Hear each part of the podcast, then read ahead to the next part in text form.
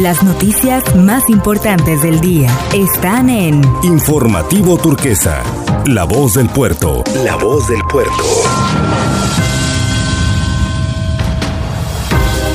Es la hora de la información a través del resumen informativo turquesa.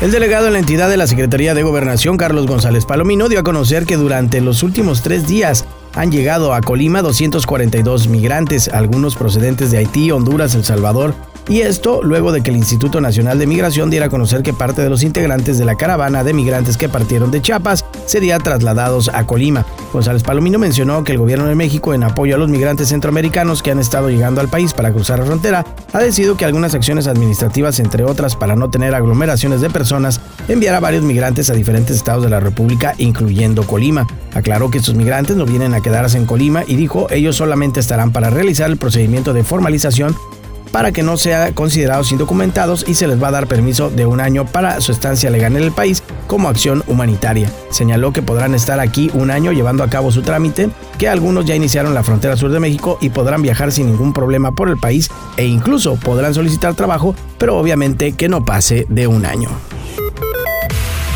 La Delegación de Programas para el Desarrollo en Colima informó que este lunes 29 y martes 30 de noviembre se instalarán dos macrocentros de vacunación anti-COVID-19, uno en el Instituto Fray Pedro de Gante de la ciudad de Colima y otro en la Unidad Deportiva Tubo Gómez de la ciudad de Manzanillo. Ambos pueden acudir personas de 18 años y más, así como mujeres embarazadas mayores de edad a partir de las nueve semanas de gestación de cualquier municipio del estado.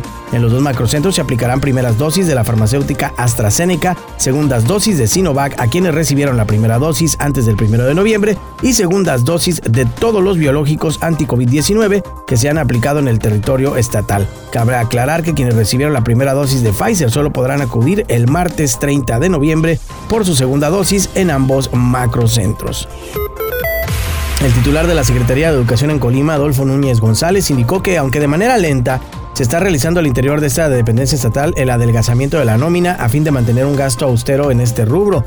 Mencionó que se descubrieron en algunas direcciones y subdirecciones que había trabajadores de más y a algunos ya no se les renovó su contrato. La gente que es de confianza se fue y les dije a mis compañeros que experimentaremos noviembre y diciembre a ver cómo se siente con menos personal y que seguramente entre el 13 y 17 de diciembre, que es la última semana de trabajo, nos vamos a reunir para preguntarles cómo se sintieron y si hay necesidad de contratar más personal. Señaló que la idea no es generar un despido masivo, dijo se está haciendo un reacomodo, nos faltan las llamadas USAES, las unidades de servicio educativo y administrativos municipios y dijo esa es la parte que estamos trabajando también con mucha calma, señalando que la intención pues sería que haya una reducción en eh, la nómina de entre un 20 y 25%.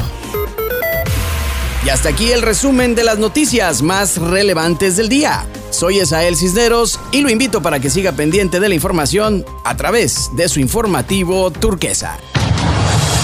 Las noticias más importantes del día están en Informativo Turquesa, La Voz del Puerto. La Voz del Puerto.